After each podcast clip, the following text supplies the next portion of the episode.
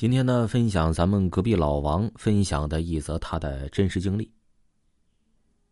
这个隔壁老王说呀，我父亲在我小的时候，嗯，给我说过一个他真实经历的事情。现在我问他，他还说这是很邪门的一件事情，绝对真实。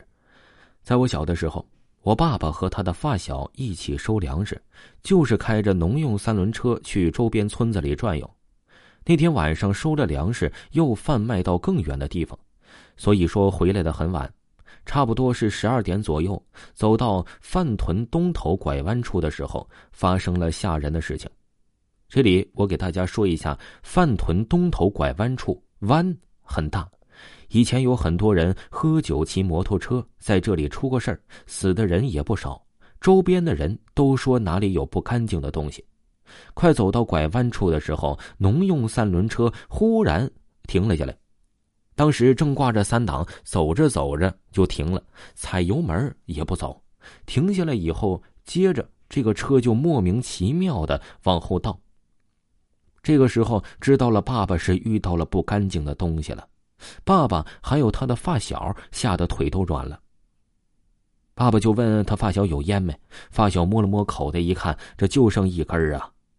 我爸赶紧点上烟，往周边到处就骂。等烟快要抽完时，把烟头往车上猛地一弹，碰出很多火花，然后赶紧发动车，挂上一档，直接就往前走了。从此啊，我的爸爸再也不敢去那个地方了，起个名字就叫午夜鬼拦路吧。还有一位听友，呃，分享的一则他的亲身经历。他说：“我分享的经历啊，也没有假话。在我读初中的时候，放暑假的时候，一天我去我的大伯家玩一去就听说五叔的儿子因为差两分就考上了重点大学，就在大伯家地上哭得死去活来的，哭着哭着，这嘴里不知道怎么的就冒出了白沫了。过了一会儿，他就突然坐起来，一直笑，然后就拉着父亲下楼，坐在摩托车上。”说送我回坟地，他父亲就一直问他说：“你是谁呀？你的坟地在哪儿？”他就一直拉着他父亲的手，叫他送回到坟地去。然后父亲他们就一起把他给抱上了楼。然后爷爷就拿着筷子夹着表哥的中指，和表哥疼的是哇哇大叫。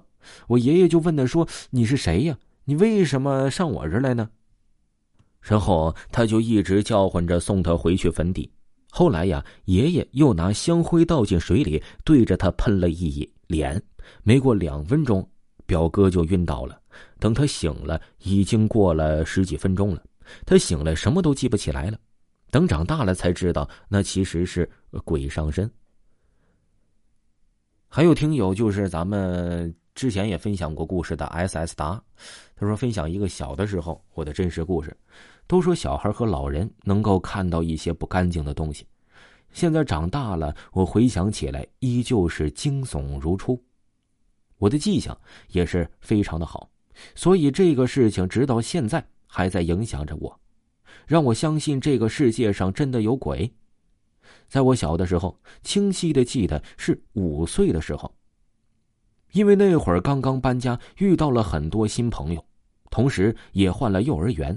所以记得特别清楚，北方村里的房子大多都是平房院子那种，那个年代都是镂空的窗户，只能贴白纸来挡风保暖。